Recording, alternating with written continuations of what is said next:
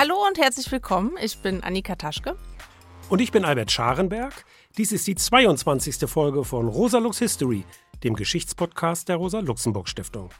Diesmal geht es um die Geschichte der Studentenbewegung und des antiautoritären Aufbruchs der 1960er Jahre. Wie fulminant und radikal dieser Aufbruch damals war, gerät heutzutage in Vergessenheit, weil viele Veränderungen, die damals angestoßen wurden, für die jüngere Generation selbstverständlich sind. In den historischen Erzählungen steht meist das Jahr 1968, die 68er, im Mittelpunkt. Und in der Tat markiert dieses Jahr eine echte Zeitenwende, weil seit Jahrzehnten schwelende gesellschaftliche Konflikte fast zeitgleich offen ausbrachen. Nicht nur in Deutschland, sondern in der ganzen Welt. 1968 beginnt mit der Tet-Offensive des Vietcong, die eine Intensivierung der Proteste gegen den Vietnamkrieg zur Folge hat. Im April wird Martin Luther King ermordet. Die Black Power Bewegung radikalisiert den antirassistischen Widerstand. In Deutschland wird ein Attentat auf den Studentenführer Rudi Dutschke verübt. Einen Monat später bringt der Pariser Mai die Französische Republik ins Wanken. In aller Welt proben Studierende den Aufstand und besetzen hunderte Hochschulen. Von Berkeley bis Berlin, von Tokio bis Mexiko-Stadt. In der Tschechoslowakei kommt es zum Prager Frühling, aber die Reformer um Alexander Dubček werden im August durch den Einmarsch von Truppen des Warschauer Vertrags gewaltsam abgesetzt. Im September proben die Frauen im SDS den Aufstand was in Deutschland als Geburtsstunde der neuen Frauenbewegung gilt.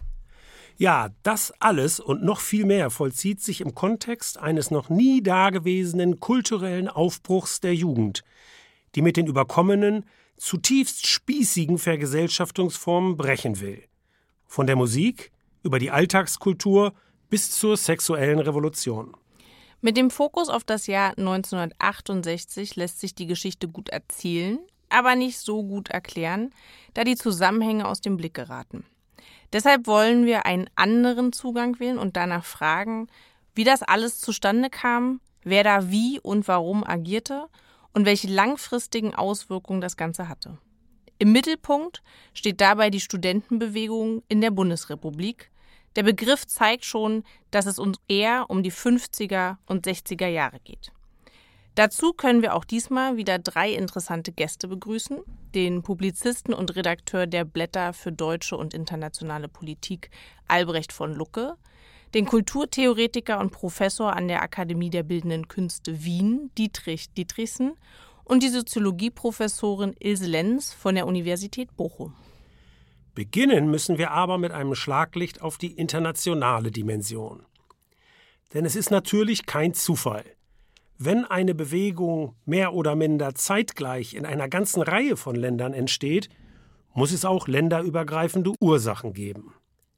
Was also sind die Bedingungen, vor allem die materiellen Bedingungen, die die Studentenbewegung hervorbringen? Da ist zuallererst der Vietnamkrieg, der im Kontext des Kalten Krieges zwischen den Vereinigten Staaten und der Sowjetunion eskaliert. Der erste Faktor der internationalen Dimension ist also geostrategischer Natur. Der Vietnamkrieg steht zudem im Kontext der großen Welle der Dekolonialisierung, die in den 60er Jahren über die Kolonialmächte hereinbricht und in dessen Folge sich viele Länder, die ihre Unabhängigkeit erlangen, vom Westen ab und der Sowjetunion zuwenden, von Indochina bis Afrika. In Vietnam wird die Kolonialmacht Frankreich bereits 1954 aus dem Land gejagt. Aber die US-Regierung will den Sieg des Vietcong der kommunistischen Guerilla Nordvietnams, um jeden Preis verhindern, denn sie folgt der sogenannten Domino-Theorie und ist davon überzeugt, dass bei einem Sieg der Kommunisten die anderen Länder der Region ebenfalls wie Dominosteine umkippen werden. Der Krieg in Vietnam wird zum Motor einer globalen Protestbewegung. Durch die Verbreitung des Fernsehens werden die Bilder des Krieges wie auch der Proteste in die Wohnzimmer getragen und in aller Welt bekannt. Die Dramatik entsteht daraus, dass damals nicht nur vom Pentagon genehmigte Aufnahmen, sondern auch komplett unzensierte Bilder ausgestrahlt werden, die die Brutalität und Kriegsverbrechen in aller Deutlichkeit zeigen. Der zweite Faktor der internationalen Dimension liegt in der Entwicklung der materiellen Produktivkräfte, in den Industrieländern des Westens, ist also ökonomischer Natur. Der Nachkriegskapitalismus hatte auf der Massenproduktion und der Ausweitung des Massenkonsums beruht. Der Massenkonsum besaß eine große Integrationskraft, da jetzt auch breite Schichten, einschließlich großer Teile der Arbeiterklasse, die zuvor nicht viel zu konsumieren hatten, am wachsenden Wohlstand teilhaben konnten. Dieses fordistische Akkumulationsregime stößt ab Mitte der 60er Jahre an seine Grenzen. Ganz genau. Zum einen reklamieren vom Konsum weitgehend ausgeschlossene Gruppen, wie etwa in den USA die afroamerikanische Bevölkerung, ihr Recht auf Teilhabe. Zum anderen begehrt die junge Generation auf gegen die Gleichförmigkeit, Konformität und Spießigkeit der Mainstream-Kultur. Man darf ja nicht vergessen, wie reaktionär die Gesellschaften auch im Westen zu dieser Zeit verfasst sind. Vom hartleibigen Antikommunismus bis zu den zutiefst patriarchalen Geschlechterverhältnissen. Ja, Annika. Hinzu kommt drittens noch der Funktionswandel der Hochschulen, der sich unmittelbar negativ auf die Lebenswelt der Studierenden auswirkt und die eigentliche Basis ihres Engagements ist. Die Universitäten sind gewissermaßen das schwächste Kettenglied des Fordismus. Ihr erforderlicher Aus- und Umbau muss allerdings gegen den Willen der Professoren und anfangs auch der Politik durchgesetzt werden. Mit Blick auf die internationale Dimension müssen wir noch erwähnen, dass die Anfänge der Protestbewegung in den Vereinigten Staaten liegen. Eigentlich beginnt das Ganze bereits mit der von Martin Luther King geführten Bürgerrechtsbewegung, die bereits seit Mitte der 50er Jahre gegen die gesetzliche Rassentrennung im Süden des Landes mobil macht. Die afroamerikanischen Akteurinnen bilden hier eine Art Avantgarde. Ihr Kampf stößt Emanzipationsprozesse an, die dann kaskadenartig auf weitere Bevölkerungsgruppen übergreifen. Die neuen Bewegungen in den USA geben Impulse und sind wichtige Referenzpunkte für die jüngere Generation in anderen Ländern. Ja, das ist in aller gebotenen Kürze der internationale Kontext des Aufbruchs, dem wir jetzt am deutschen Beispiel nachgehen wollen. Hier steht in den 50er und frühen 60er Jahren das sogenannte Wirtschaftswunder mit seinen hohen Wachstumsraten im Mittelpunkt. Die frühe, konservativ regierte Bundesrepublik ist geprägt von zwei Faktoren der Ausweitung des Konsums und dem Bestreben, die Vergangenheit ruhen zu lassen. Es ist, wie die Filmemacherin Margarete von Trotter es später nennen wird, eine bleierne Zeit, in der die Nazi-Verbrechen unter einer Bleikappe des Schweigens begraben werden. Genau. Und wer hierbei nicht mitmachen, sondern die Verbrechen zum Thema machen will, gilt als Nestbeschmutzer auch unter Studierenden. Man muss sich vergegenwärtigen, dass linke Studis in den 50er Jahren die Ausnahme sind, nicht die Regel. Mehr noch, die Studentenschaft war in Deutschland bereits seit der zweiten Hälfte des 19. Jahrhunderts stramm rechts gewesen. In der Weimarer Republik wurden die Universitäten dann zur frühen Hochbogen der NSDAP. Die von reaktionären Professoren beherrschten, elitären Einrichtungen bleiben in der Bundesrepublik zunächst weitgehend unangetastet. In den 50er Jahren deutet wenig darauf hin, dass der 1946 als biedere Studentenorganisation der SPD gegründete Sozialistische Deutsche Studentenbund in den 60er Jahren zur Avantgarde einer antiautoritären Protestgeneration werden würde. Und tatsächlich lässt sich die Geschichte des SDS in zwei Phasen unterteilen, und zwar die Zeit vor und nach dem Bruch mit der SPD 1961. Als Studentenorganisation der SPD ist der SDS keine sonderlich radikale Organisation, sondern gilt vielen Mitgliedern als Sprungbrett für eine Karriere in der Mutterpartei. Ja, das stimmt wohl. Aber ab 1958 gibt es eine linke Mehrheit im SDS-Vorstand, der es nicht primär um eine Parteikarriere geht, sondern darum, mit dem Studentenbund sozialistische Politik zu machen. Diese Linkswende bringt den SDS zunehmend in Konflikt mit der Mutterpartei, die sich ihrerseits mit dem 1959 beschlossenen Godesberger Programm in Richtung politische Mitte bewegt. 1961 folgt dann der Unvereinbarkeitsbeschluss, der den Parteiausschluss der SDS-Mitglieder zur Folge hat. Das schwächt den SDS zunächst, vor allem in finanzieller und organisatorischer Hinsicht, erhöht aber gleichzeitig die Attraktivität für gesellschaftskritische Studierende, jenseits von Sozialdemokratie und Parteikommunismus. Bevor wir uns diese Wandlung näher anschauen, möchte ich noch kurz auf einen Aspekt zurückkommen, auf den du vorhin hingewiesen hast, Albert, nämlich die Rolle der NS-Vergangenheit. Ich finde es bemerkenswert, dass der SDS bereits in den 50er Jahren Protestaktionen gegen die Aufführung von Film Veit Harlands, des Regisseurs von Jud Süß, organisiert. Denn dieser Mann, der die schlimmsten Nazi-Propagandafilme gedreht hatte, kann in der Bundesrepublik weiter Filme produzieren, als sei nichts geschehen.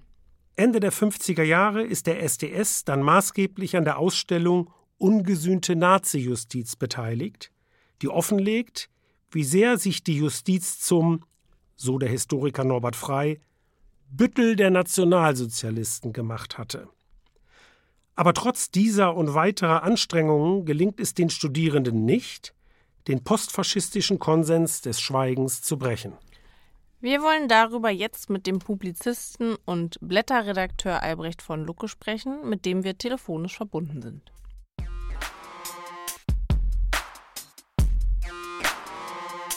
Hallo Albrecht. Hallo. Hallo Albrecht, freut mich sehr, einen äh, langjährigen Ex-Kollegen begrüßen zu können. Albrecht, wir haben vorhin über das antifaschistische Engagement des SDS in den 50er Jahren gesprochen. Welche Bedeutung hatten denn die Aktivitäten zur Aufarbeitung der Nazi-Vergangenheit für die deutsche Studentenbewegung der 60er Jahre? Ironischerweise hatten sie eine ausgesprochen geringe Bedeutung und das ist sehr markant. Äh, der äh, Reinhard Strecker, das war ja der Mann, der die ungesühnte NS-Vergangenheit bereits 58 zu einer großen Ausstellung machte, war danach eine Person, die keine Rolle mehr spielte. Er wird aber später in den Nachrufen gewissermaßen immer bedeutend erwähnt, äh, fast ein bisschen aus schlechtem Gewissen, weil die eigentliche bemerkenswerte Tatsache besteht darin, dass 68 den Impuls des Antifaschismus, man muss übrigens bei Strecker eigentlich genauer sagen, des Antinationalsozialismus, der wirklichen Aufarbeitung der nationalsozialistischen Ära, umgeleitet hat in einen Antifaschismus, vor allem internationalistisch gewendet hat. Also will sagen, das, was dann ja in dem Slogan USA, SA, SS mündete, Böse Zungen wie Odo Marquardt, der kluge Philosoph, hat gesagt, es war ein Stück weit auch nachgeholter Widerstand. Es war nämlich die 68er Generation zunächst einmal eine Generation der US-Enthusiasten, Begeisterung über Kennedy, das war gewissermaßen die Geburtsstunde eines Pro-Amerikanismus. Aber über die Enttäuschung, natürlich die Ermordung von Kennedy, aber dann natürlich die gewaltigen Verbrechen der USA in Vietnam, ist das umgeschlagen in einen dramatischen Konflikt mit den Vereinigten Staaten. Und man hat sehr stark äh, das NS-Moment einerseits in den USA lokalisiert, das war also plötzlich der Faschismus, den man meinte, in den USA zu sehen. Und es gab ein zweites Moment, und ich nenne es mal der Umleitung. Die äh, 68er-Bewegung äh, hat über dieses Moment, dass sie quasi sich vermeintlich wieder einem faschistischen, einem totalitären Staat ausgesehen sahen, und das waren wirklich auch brutale Methoden, die damals in Berlin angewandt wurden. Eine Polizei, die, ja, äh, in, das muss man schon sagen, äh, faschistoider Manier fast noch auf die Demonstrierenden einprügelte. Interessanterweise ja dann die Ermordung von Benno Ohnesorg, wie man heute weiß durch einen Ex-Stasi-Mann. Das waren Methoden, die ja noch ganz klar aus der NS-Zeit stammten. Aber die 68er haben dann gewissermaßen diesen Antifaschismus auf die Bundesrepublik äh, übertragen. Es war so etwas wie eine generationelle Auseinandersetzung der Nachgeneration, die mit der vermeintlichen faschistischen Generation in der Bundesrepublik ausgetragen wurde. Es war also von daher mit dem bekannten Slogan Traue keinem über 30, der einen wahren Grund hatte, weil die über 30-Jährigen waren gewissermaßen noch die NS-Sozialisierten, von vornherein ein tiefer Generationenkonflikt angelegt, der dann aber auch sehr stark die Bundesrepublik in Gänze als vermeintlich postfaschistisch äh, identifizierte und daher auch die Brutalität, die Härte der Auseinandersetzung äh, gegen die Institutionen der Demokratie. Du hast es gerade angesprochen, welche Rolle spielt denn die Generationenfrage darüber hinaus für die Bewegung? Die Generationenfrage kann man gar nicht überschätzen. Äh, sie ist enorm wichtig, weil zum einen dieser Clash der Generationen, der lange unterdrückt war, wir müssen uns ja bewusst machen, die nach 45er äh, Generation, die skeptische Generation, die die gingen ins große Schweigen. Also die HJ-Generation, auch die Flakhelfer zum Teil. Die waren in einem Maße, ich nenne es mal, ohnmächtig zum Teil. Sie zogen sich zurück, sie haben am Aufbau der Republik gearbeitet, aber haben sich eigentlich letztlich der Geschichte nicht nennenswert gestellt, beziehungsweise wenn dann eher als schweigende Generation. In den 60er Jahren bricht mit der 68er Generation dann aber eine hochsprachmächtige Generation auf. Rudi Dutschke natürlich als der besondere Protagonist in einer neuen Semantik, in einer Sprachmächtigkeit. Und diese Generation trifft auf diese eher Ohnmächtigen und sie macht dann die persönliche Auseinandersetzung zum Kardinalthema. Aber es war natürlich auch die Vätergeneration, in hohem Maße die Generation, die tatsächlich im Dritten Reich äh, aktiv war als Soldat, auch natürlich zum Teil an großen verbrecherischen Aktionen in der Sowjetunion und anders natürlich am Holocaust beteiligt. Und das hat diese Generation aufgerissen, aber eben sehr brutal, sehr hart. Äh, und es war die 68er Generation nie einheitlich. Man spricht heute manchmal fehlgeleitet auch immer nur mit Blick auf die SDS-Kohorte, also Dutschke, Rabel, auch ein Götz Ali als Nachanhängsel, die tatsächlich sehr unbedingt waren, also sehr radikal als der Generation. Es gab aber natürlich auch viele andere, die beispielsweise in die Sozialdemokratie gingen und die dort reformerisch tätig waren. Aber es gab in der Tat auch eine sehr harte Auseinandersetzung zwischen den Generationen, in der man durchaus auch das Erbe der Vätergeneration merkte, übrigens auch eine zutiefst patriarchalische Generation. Also äh, diese vermeintliche antiautoritäre Revolte der 68er von Dutschke, Rabel und Co. Äh, war natürlich nach wie vor auch zutiefst autoritär. Sie war patriarchalisch, sie war durchaus auch äh, ja eine äh, Macho-Kultur und da spiegelte sich durchaus der Geist der Väter und das Erb die Erbschaft der Väter in der Auseinandersetzung der Kinder mit ihrer Vätergeneration. Ja, Albrecht, wir sind ja eigentlich noch fast am Anfang dieses Podcasts, aber ich möchte dir trotzdem schon mal die Frage stellen, über die am meisten gestritten wird. Auf welche Weise hat die Studentenbewegung die Bundesrepublik verändert? Jürgen Habermas sprach retrospektiv von einer Fundamentalliberalisierung der Republik, die die Studierenden angestoßen haben. Wie siehst du das? Ich meine, dass es ein ungeheuer, äh, ja, ambivalentes, schillerndes Erbe ist. Habermas hat natürlich unbedingt recht, dass diese Fundamentalliberalisierung, das Aufbrechen äh, des äh, Traditionsbestandes, der durchaus natürlich zutiefst autoritär war, der auch durchaus äh, weiter faschistisch imprägniert war, also, wenn wir daran denken, was dort damals noch in den Universitäten saß, das wurde aufgebrochen. Es hat von daher ein enormer Emanzipationsprozess stattgefunden, beispielsweise auch in der Berliner Polizei, nur ein Beispiel, nicht? Die ja zum Teil brutal faschistoid vorgegangen ist. Das hat selbst die FAZ festgestellt. Das brach auf. Man hat die Institutionen äh, kritisiert, man hat sie durchleuchtet. Davon kann man also durchaus sprechen. Es gibt diese Fundamentalliberalisierung. Aber parallel dazu, und das macht die ganze auch durchaus fatale Dialektik aus, gab es auch eine enorme Radikalisierung. Der Gang beispielsweise in die orthodoxen K-Gruppen. Äh, die radikalste Anfrage der Demokratie. Auch bemerkenswert noch immer äh, das Interview von Dutschke, was er mit Günter Gauss führte. Man hat tatsächlich der Demokratie in Gänze äh, fast ein Unwerturteil ausgesprochen. Deswegen auch die Auseinandersetzung dann so hart der Älteren, die Aufbaugeneration der Demokratie waren mit den 68ern, weil es einen geringen Bewusstsein für den, für den Wert von Institutionen gab. Die demokratischen Institutionen wurden als solche in Gänze äh, hart angegangen. Also insofern gab gab es hier einen Moment des äh, Dialektischen, vom Ausgehen von dem großen Wort Marsch durch die Institutionen. So war ja der große Begriff, wobei immer recht unklar war, wo man eigentlich rauskommen will.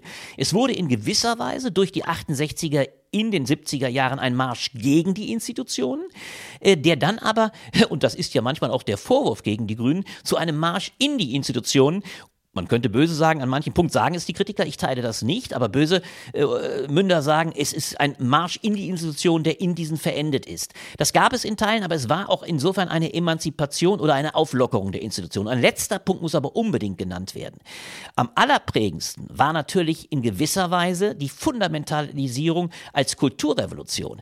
Der bekannte Begriff, die Kinder von Marx und Coca-Cola, bringt eigentlich die ganze Dialektik auf den Punkt. Orthodox in gewisser Weise in der Verirrung, in einem eng geführten Marxismus, der es später dann wieder geweitet wurde, ökologisch und in sonstiger Hinsicht, aber kulturrevolutionär. Und damit auch, und das macht es so interessant, in gewisser Weise auch einem Neoliberalismus Vorschub leistend, weil sie war auch in einem gewissen Maße mit dem sehr positiven Begriff der Emanzipation in Form auch von Selbstverwirklichung eine Bewegung, die natürlich auch dem Kapitalismus in der Form der Freisetzung, wenn wir beispielsweise denken, in der sexuellen Revolution, damit in gewisser Weise auch der Kapitalisierung der Gesellschaft Vorschub geleistet hat. Insofern ist meinem Verständnis nach das Erbe von 68 grundsätzlich ausgesprochen positiv. Wir würden erstmal nicht in dieser sehr freien, emanzipativen und, und freien, freiheitlichen Gesellschaft leben, die wir heute kennen, aber er ist dialektisch insofern, als es auch eine Durchkapitalisierung gab und interessanterweise auch, und das macht es so spannend, weil das zurückweist auf eure Frage, wie ging es eigentlich zu mit der Bearbeitung des,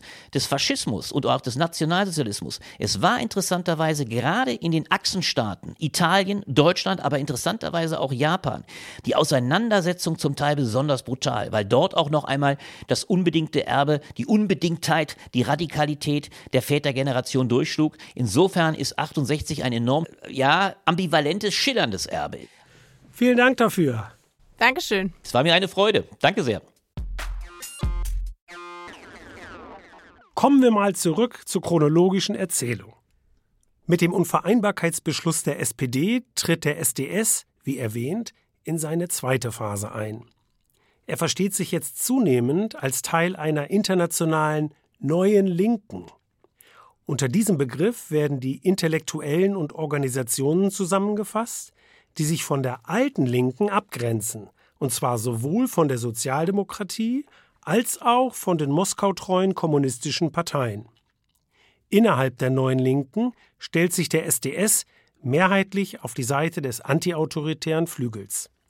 Die antiautoritäre Linke ist stark vom Marxismus beeinflusst, bezieht sich aber auch auf anarchistische Ideen und Künstlergruppen wie die sogenannte Situationistische Internationale um Guy Debord.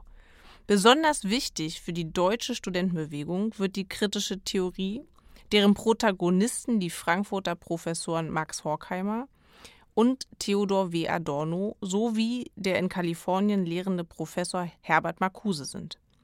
Die bereits in den 1920er Jahren gegründete Frankfurter Schule ist für die Studierenden besonders attraktiv, weil Horkheimer und Adorno bereits frühzeitig, Jahre vor der Machtübertragung an Hitler, eine Analyse vorgelegt hatten, die die Wurzeln des Nazifaschismus im autoritären Charakter und allgemeiner in den autoritaristischen Traditionen ausmachte.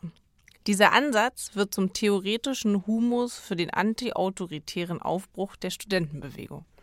Ein wichtiges Element dieser Analyse, auf das etwa der Adorno-Schüler und Kopf des Frankfurter SDS, Hans-Jürgen Krahl, immer wieder hinweist, ist ein fundamentaler Widerspruch, nämlich dass der Kapitalismus längst die ökonomischen Voraussetzungen für eine sozialistische Gesellschaft geschaffen hat, der Sozialismus also objektiv möglich geworden ist. Dass aber gleichzeitig der laut Marx gesellschaftliche Träger des Übergangs in eine sozialistische Gesellschaft, die Arbeiterklasse, nicht in diesem Sinne, also revolutionär agiert, sondern weitgehend in das System eingebunden ist. Genau, Albert. Dabei gibt es jedoch eine große Spannbreite, wie man die Integration konkret bewertet. Manche halten die Einbindung der ArbeiterInnen in das System für so stark, dass unabhängige Aktionen der Lohnabhängigen weder zu erwarten noch aussichtsreich seien. Andere sehen diese Einbindung als überwindbar. Die traditionalistische Minderheit im SDS die sich an Wolfgang Abendroth orientiert, dem Marburger Partisanprofessor im Lande der Mitläufer, wie Jürgen Habermas ihn nennt, setzt dagegen vor allem auf die Gewerkschaften. Sie kann für sich verbuchen, dass mehrere Gewerkschaften den SDS auch nach dem Bruch mit der SPD finanziell und bündnispolitisch unterstützen. Der junge Habermas beteiligt sich, anders als Adorno und Horkheimer, auch an verschiedenen SDS-Kongressen, aber zum Stichwortgeber der Bewegung avanciert Herbert Marcuse.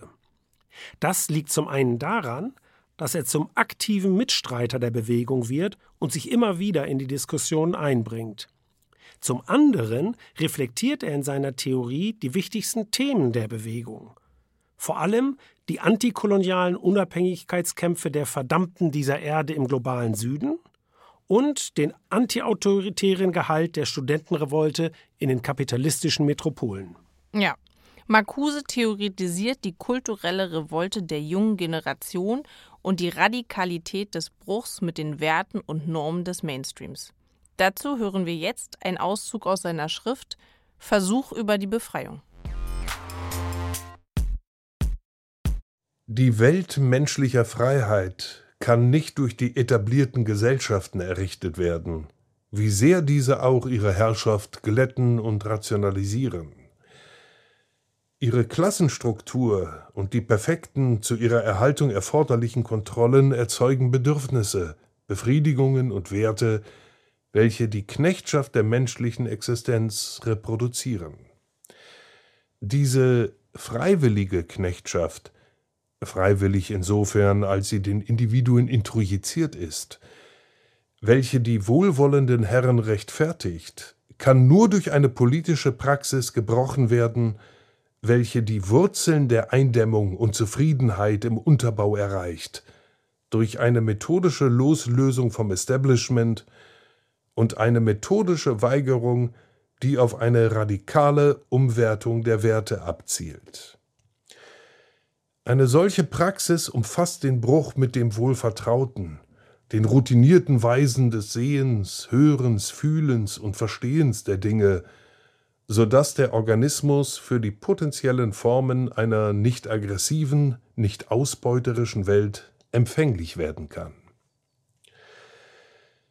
Wie entfernt die Rebellion von diesen Betrachtungen auch sein mag, wie destruktiv und selbstzerstörerisch sie erscheinen mag, wie beträchtlich der Abstand zwischen der bürgerlichen Revolte in den Metropolen und dem Kampf der Elenden dieser Erde auf Leben und Tod auch sein mag, Gemeinsam ist ihnen die Radikalität der Weigerung.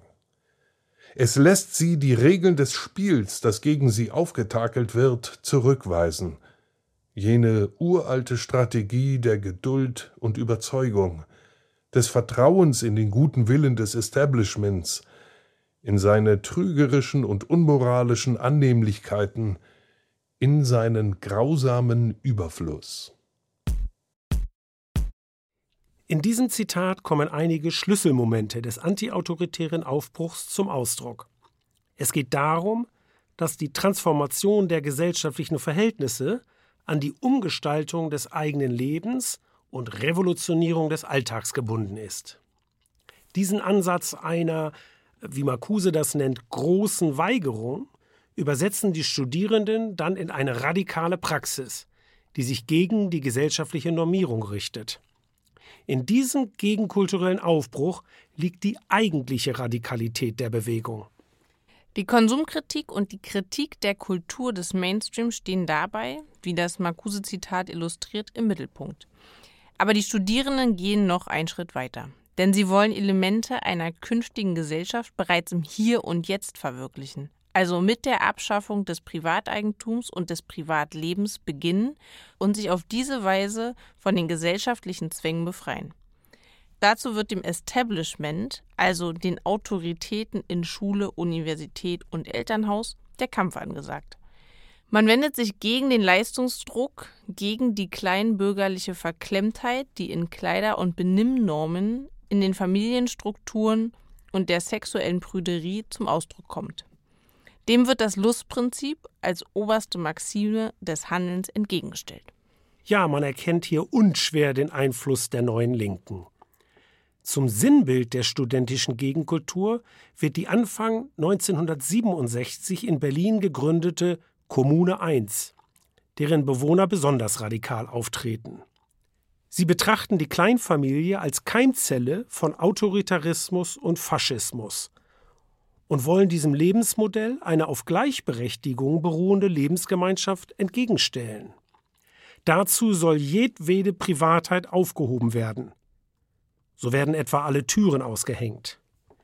Für die Medien ist die K1 ein gefundenes Fressen, insbesondere nach dem Einzug des Fotomodells Uschi Obermeier, die mit Rainer Langhans liiert ist, und deren Willen auch Jimi Hendrix sich ein paar Tage in der Kommune aufhält.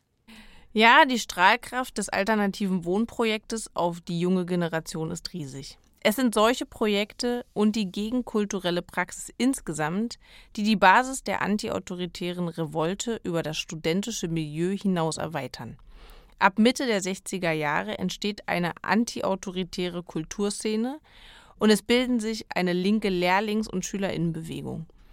Überhaupt nimmt die Politisierung der jungen Generation massiv zu. Wir wollen darüber jetzt mit dem Kultur- und Pop-Theoretiker Dietrich Dietrichsen sprechen, mit dem wir telefonisch verbunden sind. Hallo Dietrich. Hallo Albert. Hallo. Hallo. Zur neuen Linken, von der die Revolte ausgeht, zählte auch eine künstlerische Avantgarde. Äh, welche Rolle für den antiautoritären Aufbruch spielte denn die situationistische Internationale?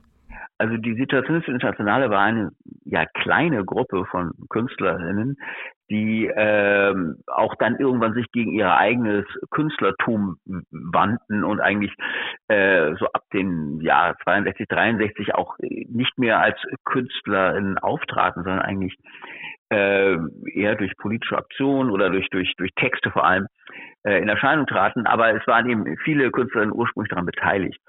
Und äh, sie ist allerdings, und das Wesentliche an ihr war ihre Internationalität und auch ihre Radikalität, ist sozusagen die politischen Positionen anderer radikaler Kunstgruppen wie den Surrealisten so ja, radikalisiert haben. Auch das ewige Problem, was Künstlerpositionen gegenüber der offiziellen Linken, also der Kommunistischen Partei Frankreichs oder äh, Italiens in diesem Fall, dadurch äh, eben umging, dass sie sich mit denen nicht mehr befassten, dass sie eine, eine eigene radikalere Position entwickelt haben.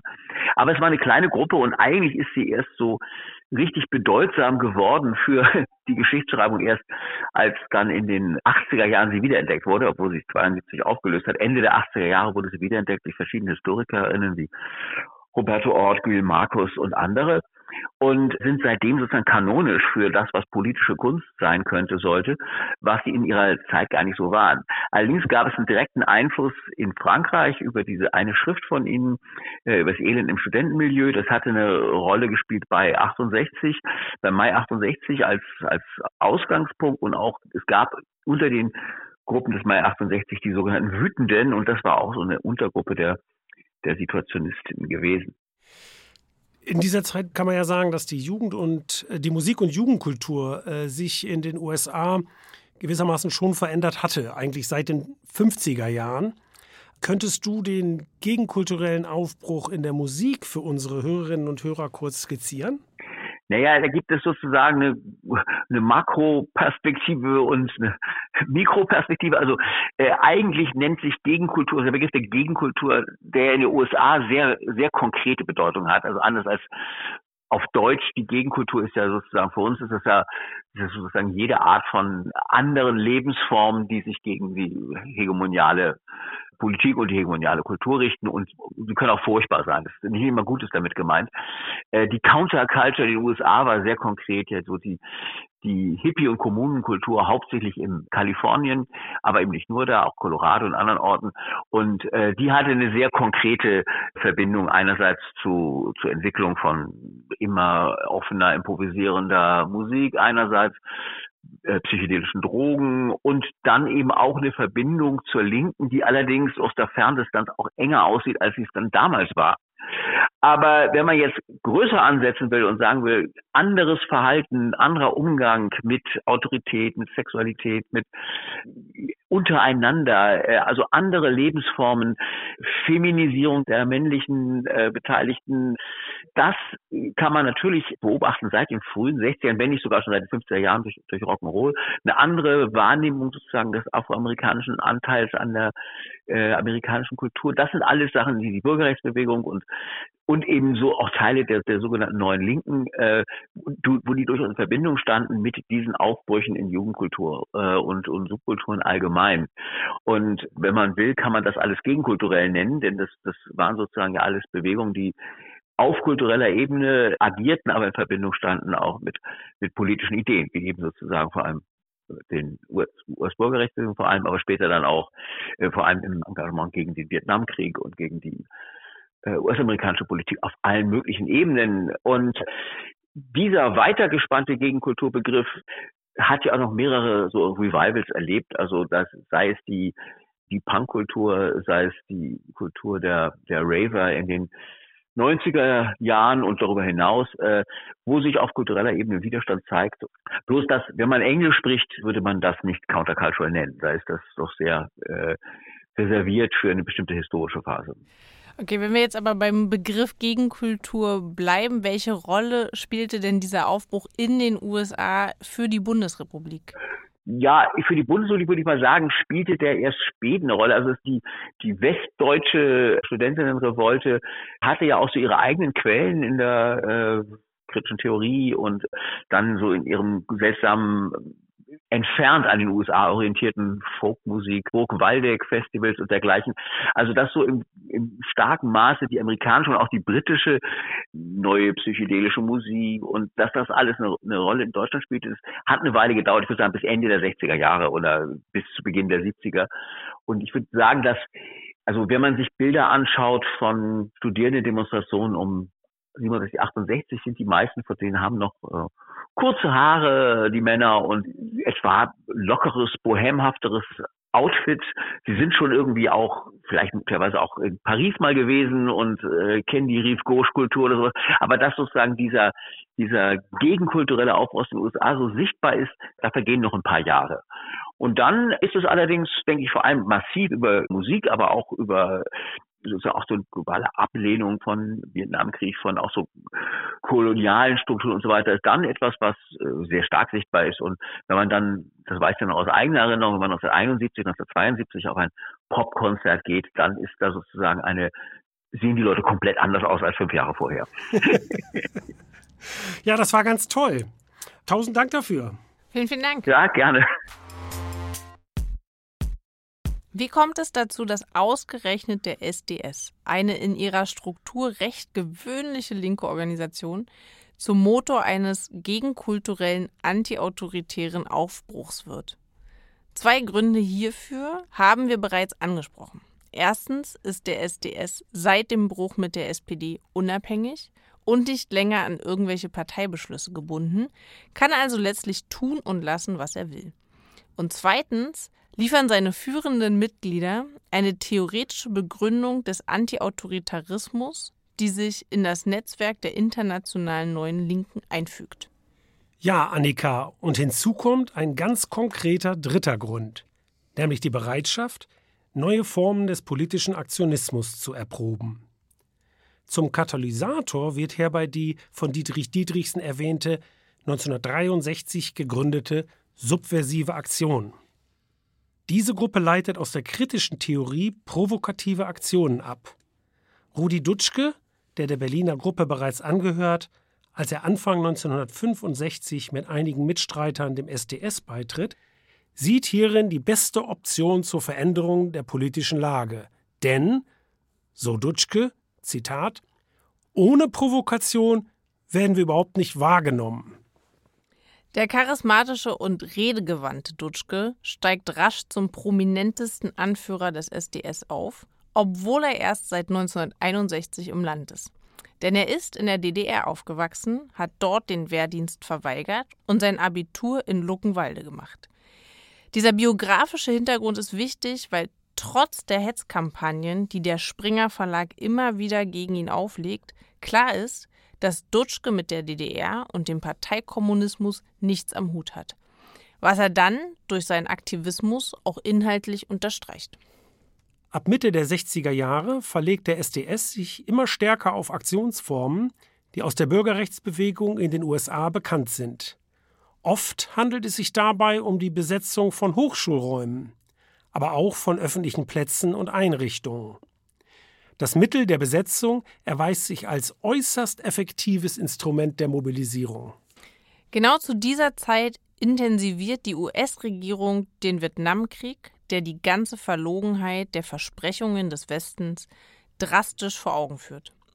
Dadurch wachsen auch die Proteste. In der Bundesrepublik organisiert der SDS Demonstrationen und zwei internationale Vietnamkongresse gegen den Krieg. Verschärfend hinzu kommt zweitens ein innenpolitischer Faktor. Denn nichts belegt die Annahme der Studenten, die Bundesrepublik sei im Grunde eine Gesellschaft ohne Opposition, anschaulicher als die 1966 gebildete Große Koalition aus Union und SPD.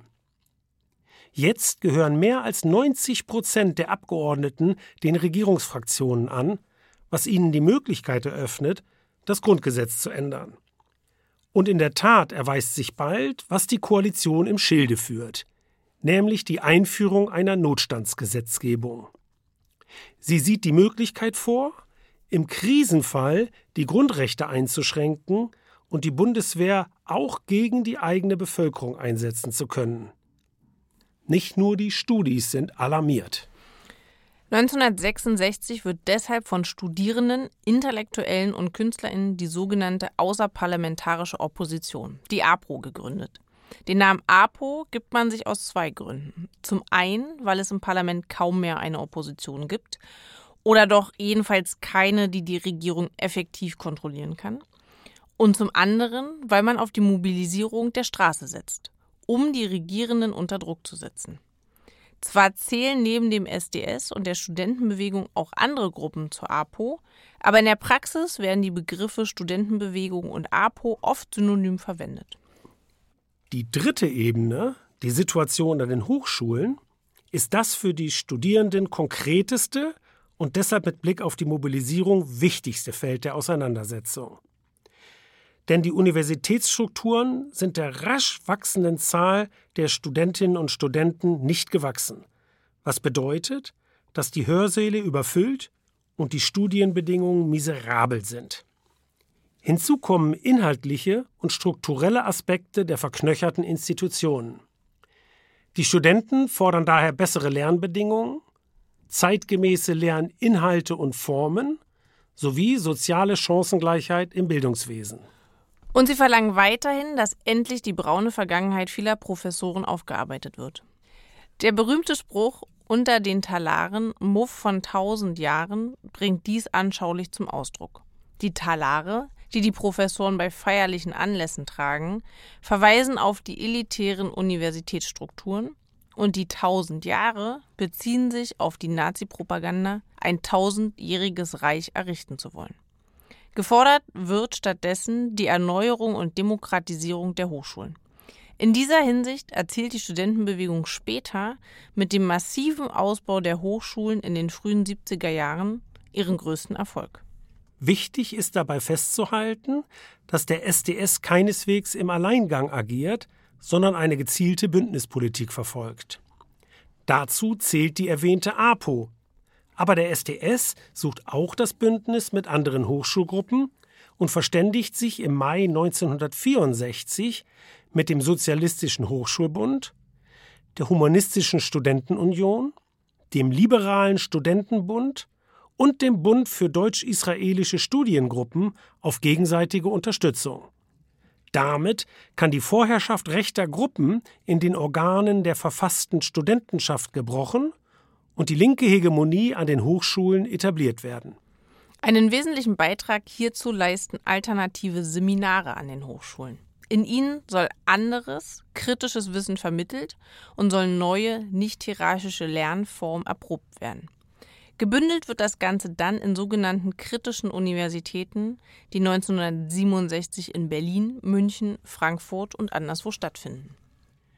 Zwei Berliner Ereignisse werden dann zu Kulminationspunkten der Bewegung. Der Mord an Benno Ohnesorg am 2. Juni 1967 und das Attentat auf Rudi Dutschke vom 11. April 1968. Am 2. Juni protestieren Studierende gegen den Staatsbesuch des iranischen Schahs Reza Pahlavi. Während der Diktator eine Aufführung der Zauberflöte besucht, kommt es vor dem Gebäude zu Ausschreitungen seitens organisierter Schah-Anhänger, die als Prügelperser in die Geschichte eingehen, und der Berliner Polizei. Im Verlauf der Auseinandersetzung wird der Student Benno Ohnesorg aus nächster Nähe von einem Polizisten erschossen. Dass einer der Iren durch polizeiliche Willkür ermordet wird, setzt urplötzlich die Gewaltfrage auf die Tagesordnung und radikalisiert viele Aktivisten. Das zweite einschneidende Ereignis ist das von einem Rechtsradikalen verübte Attentat auf Rudi Dutschke 1968. Es wird zum Katalysator massiver, auch gewalttätiger Proteste. Die Studierenden geben dem Springer Verlag, der seit Monaten massiv gegen Dutschke und die Studentenbewegung hetzt, eine Mitschuld am Attentat und versuchen die Auslieferung der Bild-Zeitung zu verhindern. Ihre Forderung lautet: Enteignet Springer. Im Anschluss an das Dutschke-Attentat überschlagen sich dann die Ereignisse, in der Bundesrepublik wie auch international. Eine besondere Bedeutung besitzt der Pariser Mai mit seiner Parole Fantasie an die Macht. Hier schließen sich auch Gewerkschaften den Aktionen der Studentenbewegung an. Der Pariser Mai weckt Erinnerungen an die revolutionäre Tradition des Landes und wird von den Studentinnen und Studenten in Deutschland und der Welt geradezu enthusiastisch begrüßt. Ja, gleichzeitig vertiefen sich jedoch die Risse innerhalb der Bewegung. Neben dem antiautoritären Flügel entstehen dogmatisch kommunistische Zusammenhänge von der neu gegründeten Moskau-treuen DKP und ihrem marxistischen Studentenbund Spartakus bis hin zu den ersten K-Gruppen, die den Sowjetkommunismus als revisionistisch geißeln und sich am maoistischen China orientieren. Hinzu kommen noch die von Gudrun Enslin, Andreas Bader und anderen verübten Frankfurter Kaufhaus-Brandanschläge, die die Anfänge eines linken Terrorismus markieren. Interessanterweise kommt es in anderen westlichen Industrieländern zu ganz ähnlichen Entwicklungen, worauf wir hier aber nicht im Einzelnen eingehen können. Während einige Studenten sich dogmatischen Splittergruppen anschließen, wenden sich andere ganz dem Lustprinzip zu und ziehen sich ins Privatleben zurück. Besonders extrem formuliert es der Kommunade Rainer Langhans. Zitat Was geht mich Vietnam an? Ich habe Orgasmusschwierigkeiten. Ja, aber wir wollen uns abschließend einem Ereignis zuwenden, das sich als historisch viel bedeutsamer erweisen wird, nämlich der Aufbruch der neuen Frauenbewegung. Er nimmt seinen Ausgang im SDS, genauer auf der 23. und letzten SDS-Delegiertenkonferenz im September 1968. Auf dieser Konferenz spricht Helke Sander vom Westberliner Aktionsrat zur Befreiung der Frauen.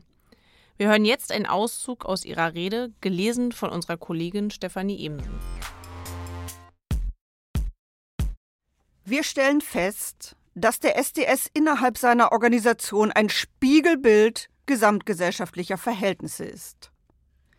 Dabei macht man alle Anstrengungen, alles zu vermeiden, was zur Artikulierung dieses Konfliktes zwischen Anspruch und Wirklichkeit beitragen könnte, da dies eine Neuorientierung der SDS-Politik zur Folge haben müsste, beziehungsweise eine klare Strategie erzwingen würde.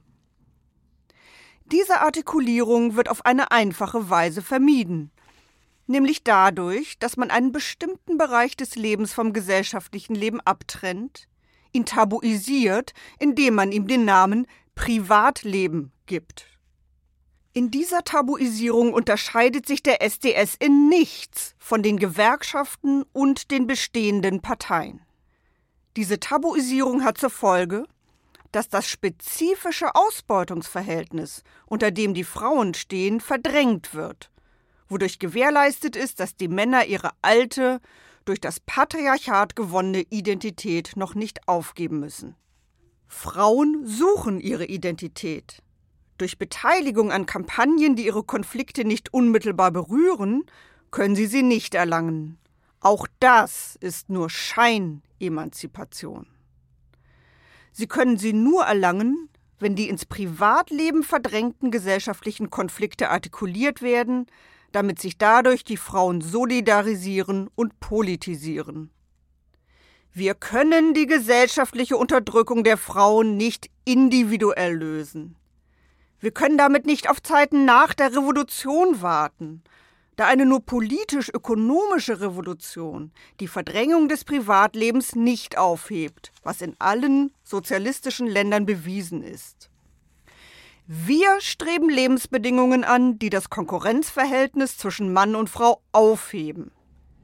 Dies geht nur durch Umwandlung der Produktionsverhältnisse und damit der Machtverhältnisse, um eine demokratische Gesellschaft zu schaffen. Wir wollen versuchen, schon innerhalb der bestehenden Gesellschaft Modelle einer utopischen Gegengesellschaft zu entwickeln. In dieser Gegengesellschaft müssen aber unsere eigenen Bedürfnisse endlich einen Platz finden. Wenn ihr zu dieser Diskussion, die inhaltlich geführt werden muss, nicht bereit seid, dann müssen wir, der Aktionsrat zur Befreiung der Frauen, feststellen, dass der SDS ein konterrevolutionärer Verband ist. Als die Rede von Helke Sander diskussionslos unterzugehen droht, springt ihr Sigrid Rüger zur Seite, indem sie Hans-Jürgen Krahl vor dem versammelten Auditorium zuruft: Zitat Genosse Krahl, du bist objektiv ein Konterrevolutionär und ein Agent des Klassenfeindes dazu. Zur Bekräftigung ihrer Kritik wirft sie eine Tomate auf Krahl. Dieses viel zitierte Ereignis wird zum Fanal. Wir wollen jetzt über diesen Aufbruch der Frauen sprechen. Dazu begrüßen wir im Studio die Soziologieprofessorin Ilse Lenz. Hallo Ilse. Hallo? Hallo auch von mir.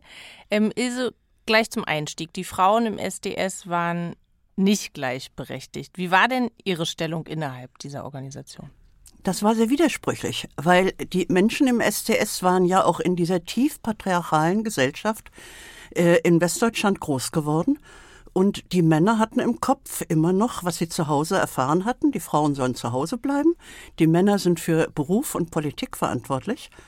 Und die Frauen haben dagegen rebelliert. Von daher, der SDS war einerseits eine sehr offene sozialistische Organisation, die auch international unterwegs war, sich gefragt hat, wie sieht die Emanzipation jetzt für jeden Einzelnen aus? Aber die Frauen wurden sowohl als Mitglieder wie auch als Frauen gesehen. Die Kritik am SDS ist sehr wichtig gewesen, aber die erfasst nicht den ganzen SDS. Wie gesagt, das war eine widersprüchliche Geschichte. Der SDS hat immerhin einen Raum geboten, im Unterschied zu fast allen anderen äh, sozialen Zusammenhängen damals, wo Frauen eine Stimme hatten, wo sie offen Kritik äußern konnten und wo sie sich auch gegen neue Zumutungen wehren konnten, wie also, dass sexuelle Befreiung heißt, dass Frauen für alle verfügbar sind. Ja, genau. Und sicherlich auch in der Hierarchie dann der Organisation, wie soll ich sagen, in der Regel nicht die äh, exponierten Stellungen hatten, ne? sondern äh, in, den, in den meisten Fällen waren die Wortführer dann eben doch Rudi Dutschke, Hans-Jürgen Krahl äh, und so weiter. Darf ich dazu noch kurz was sagen? Ja, also bei der Frage, ob die Frauen eine Stimme im SDS haben, ja, das hatten sie, aber als Minderheit. Und sie wurden eben gleichzeitig auch immer als Frauen eingeschätzt und mussten sich deswegen, denke ich, auch besonders durchsetzen. Sigrid Fronius zum Beispiel war sehr wichtig, Vorsitzende des AStA an der FU. Es gab Frauen im SDS-Vorstand, die auch bei dem Tomatenwurf dabei waren und ein bisschen traurig und gleichzeitig froh waren, dass das endlich passiert ist. Ja, kann man sich vorstellen. Was waren denn die wichtigsten Forderungen der Frauen zu dieser Zeit? Die Frauen im SDS äh, waren angezogen von der Vorstellung von Gleichheit, von Veränderung und von Subjektivität. Im SDS war ja sehr stark die Kritik auch an der durchorganisierten Gesellschaft, an dem Verlust von der Individualität und Autonomie. Und damit konnten die Frauen etwas anfangen. Aber angesichts dieser Ideologien mussten sie erstmal auch ihre eigene Position finden. Und diese Position fanden sie, indem sie ihre Erfahrungen aufarbeiten und ihre eigene Theorie machten. Und wie in der Rede von Helke Sander war erstmal ganz wichtig zu sagen, wir wollen gleiche Möglichkeiten und gleiche Rechte. Wir wollen die aber nicht allein als Frauen, sondern wir wollen das für alle Menschen. Wir wollen also Selbstbestimmung, Autonomie über uns, unsere Wünsche, unsere Körper, unsere Pläne. Aber zum Beispiel beim Fall der Mütter, die also Frauen wurde zugewiesen, dass sie sich um die Kinder kümmern sollten. Das ging nicht nur darum, dass die Frauen ihren eigenen Beruf haben, sondern dass die Kinder ein besseres Leben haben. Dass die nicht in einer Kleinfamilie eingeschlossen sind, sondern dass sie auch mit anderen Kindern äh, ja fröhlich und unterstützt spielen können. Und von daher dieses Zusammenhang von Selbstbestimmung, Autonomie, Gleichheit, aber auch ein Leben für alle, was äh, gut und voller Eros ist. Das ist sehr wichtig. Und ich denke, das war auch der Impuls, den die Frauenbewegung gegeben hat. Es geht nicht um mehr Geld, mehr Macht, äh, mehr Sex, sondern es geht um das Zusammenleben. Und das ist selbst heute die große Frage. Was bedeutet Care-Arbeit? Bedeutet das, dass ich Care auslagern kann und jemand anders das zu niedrig Löhnen macht? Sondern geht es nicht darum, dass wir in unseren Beziehungen insgesamt menschlich miteinander umgehen und alle einander versorgen, gut bezahlt oder eben auch aus einer engen Beziehung. Ja, ganz wichtig in diesem Zusammenhang sicher auch die Kinderladenbewegung, die ja in der Rede von Helke Sanders schon angesprochen wird und die im Grunde ein Beispiel dafür ist, ne? was du gerade äh, dargestellt hast. Ja, der Aktionsrat zur Befreiung der Frau hat ja die Kinderladenbewegung gegründet. Sie haben auch gleich danach den großen Streik der Kindergärtnerinnen in Berlin sehr stark unterstützt. Und dieser Streik ist damals noch an mangelnder Unterstützung der ÖTV gescheitert. Aber ähm, dieses Denken war sehr wichtig und gleichzeitig haben kurz danach männliche Führer im SDS die Kinderladenbewegung übernommen und wollten daraus sozialistische äh, Erziehungsläden machen, wo die Frage also, äh, wie es den Kindern gut geht, vielleicht doch gegenüber der Vorstellung, man kann hier äh, eine Macht in der Gesellschaft gewinnen, zurückblieb. Wahnsinnig interessant. Ich habe mich immer gefragt, wo Kinderläden eigentlich so herkommen und welche Geschichte sie haben. ja, der erste Kinderladen wurde vom Aktionsrat gegründet. Sehr, sehr spannend. Das da habe ich heute vergessen worden. Ich habe heute was gelernt. Das freut ja. mich. Ähm, eine weitere Frage haben wir noch für dich und zwar Rudi Dutschke rief ja bereits 1967 zum Marsch durch die Institutionen auf. Auf diese Weise sollten die Studierenden nach dem Ende ihrer Studienzeit die Institutionen des Landes verändern. Gab es denn auch einen Marsch der Frauenbewegung durch die Institutionen? Diese Frage finde ich sehr klug, weil sie sehr klar macht, wie die Unterschiede zwischen Männern und Frauen damals waren. Die Frauen waren ja außerhalb der Institutionen. Und sie mussten erst mal äh, verändern, wie die Gesellschaft und die Institutionen über Frauen denken. Das heißt, die Frauen haben erstmal sich auf den Marsch gemacht, das gesellschaftliche Denken zu ändern, Frauennetzwerke aufzubauen und das, was ihnen wichtig ist, äh, ja, bekannt zu machen und durchzusetzen. Ich habe es schon gesagt. Autonomie über den Körper, Eros, Sexualität, die die Menschen wollen und äh, die Sorge um die anderen. Und äh, so etwas wie eine freie Gesellschaft, die nicht nur an die Köpfe, sondern auch an die Körper denkt. Die Frauen sind dann in den 70er Jahren auch in die Institutionen hineingekommen. Äh, es fing an mit den Gewerkschaften, mit den Sozialverbänden. Die Universitäten haben sich dann allmählich auch für Frauen geöffnet. Und heute sind wir eigentlich in der Frage, was Institutionen wollen, inwiefern hat der Feminismus sich da einen Einfluss geltend machen können, sehr viel weiter. Ich denke, auch die Institutionen haben sich verändert und die Vorstellung, dass also nicht mehr der Beamte hinter dem Schalter sitzt und der Mensch vor dem Schalter sich vor ihm hinkniet, sondern dass Institutionen für die Menschen da sind dass äh, Menschlichkeit wichtig ist an all dem, was also nun Krankenhäuser oder Eisenbahnen oder auch Parteien im Land vertreten. Die ging auch von der Frauenbewegung aus und äh, da hat sich viel verändert. Aber die grundlegenden Veränderungen stehen noch aus.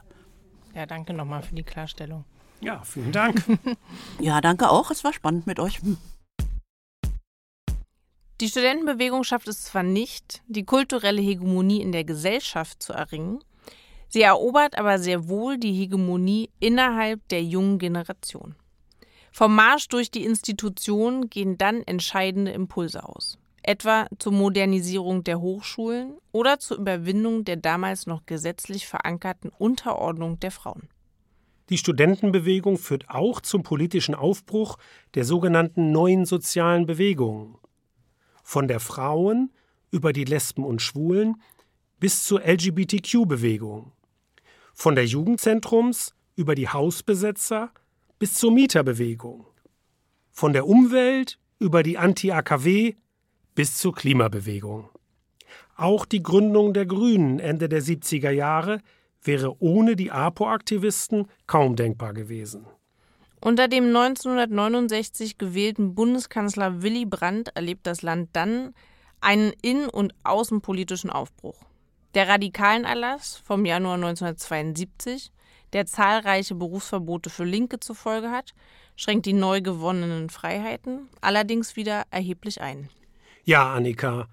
Insgesamt folgt die gesellschaftliche Entwicklung dem von Antonio Gramsci beschriebenen Modell, nämlich mittels der Eroberung der kulturellen Hegemonie die gesamte Gesellschaft zu verändern. Zwar gibt es Gegenbewegungen zum antiautoritären Aufbruch der jungen Generation. Sie kommen von rechts und von rechts außen. In gewisser Hinsicht wenn man an die autoritären K-Gruppen und die RAF denkt, auch von links. In den 70er Jahren hat diese kulturelle Konterrevolution indes keine Chance. Das sieht heute, wo wir uns mit einem weltweiten Aufschwung rechtsradikaler, autoritärer Bewegungen konfrontiert sehen, allerdings ganz anders aus. Es ist kein Zufall, dass diese Bewegungen sich in sogenannten Kulturkämpfen zuvörderst gegen die in den 60er Jahren angestoßene kulturelle Liberalisierung wenden. Richtig, Albert. Auch wenn ich dazu noch einiges zu sagen hätte, müssen wir zum Ende kommen. Vorher möchten wir euch aber noch einen brandneuen Podcast, Disarm, Friedensgespräche der Rosa-Luxemburg-Stiftung empfehlen. In der ersten Folge sprechen Jan van Aken, Linda Peikert und ihre Gäste über Friedensverhandlungen von Nordirland und Bosnien über Kolumbien bis zur Ukraine. Hört mal rein, es lohnt sich auf jeden Fall. Absolut. Und noch etwas, wir freuen uns immer über Likes. Also, wenn euch der Podcast gefällt, lasst gern ein paar Sterne auf Spotify. Ich bitte darum. Und nicht vergessen, ihr könnt diesen Podcast auch abonnieren und uns auf Instagram folgen unter rosalux-history. Wir verabschieden uns diesmal mit einem O-Ton von Rudi Dutschke. Ciao, ciao. Tschüss. Warum sagen Sie nicht, wir können es nicht ändern, lass es doch laufen? Wir können es ändern. Wir sind nicht hoffnungslose Idioten der Geschichte, die unfähig sind, ihr eigenes Schicksal in die Hand zu nehmen. Das haben sie uns jahrhundertelang eingeredet. Viele geschichtliche Zeichen deuten darauf hin, dass die Geschichte einfach nicht ein, ewige, ein ewiger Kreisel ist, wo nur immer das Negative triumphieren muss. Warum sollen wir vor dieser geschichtlichen Möglichkeit Halt machen und sagen, steigen wir aus, wir schaffen es doch nicht. Irgendwann geht es mit dieser Welt zu Ende. Ganz im Gegenteil. Wir können eine Welt gestalten, wie sie die Welt noch nie gesehen hat. Eine Welt, die sich auszeichnet, keinen Krieg mehr zu kennen, keinen Hunger mehr zu haben, und zwar in der ganzen Welt. Das ist unsere geschichtliche Möglichkeit. Und da aussteigen, ich bin kein äh, Berufspolitiker, aber wir sind Menschen, die nicht wollen, dass diese Welt diesen Weg geht. Und darum werden wir kämpfen und haben wir angefangen zu kämpfen.